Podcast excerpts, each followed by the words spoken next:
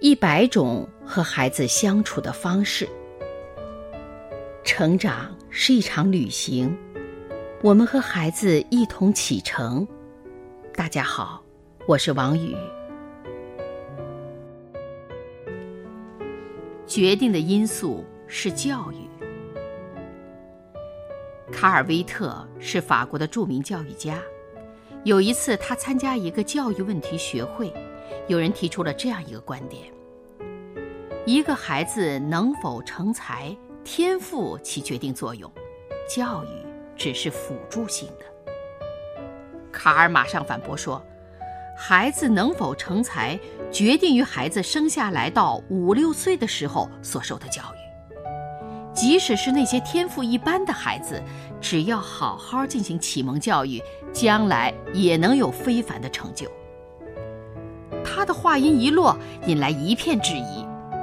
卡尔进一步表示，即使是一个白痴，我也能够将他培养成才。仿佛是为了挑战他的观点，没过多久，卡尔便有了一个儿子。可是他的儿子居然先天不足，邻居们纷纷议论：看小威特那笨头笨脑的模样，简直就是个白痴。小威特的母亲也不否认。这孩子不会有什么出息，教育也没用。可卡尔不这么想。卡尔买来了许多画报和小人书，翻开书页，一字一句地讲给孩子听。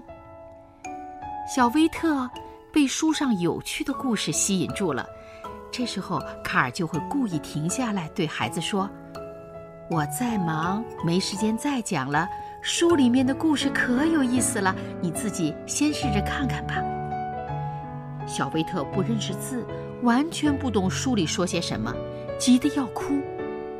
这时候卡尔才说：“这样吧，我来教你识字。”在父亲的耐心教育下，到八九岁的时候，小威特已经能够自如地运用六国语言，通晓物理、化学，尤其擅长数学。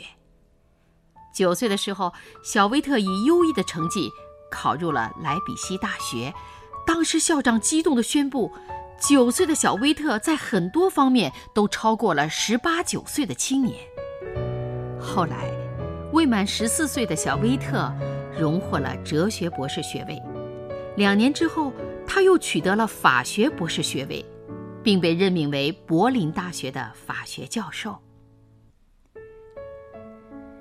每个孩子都是天才，只要父母懂得智慧的引导。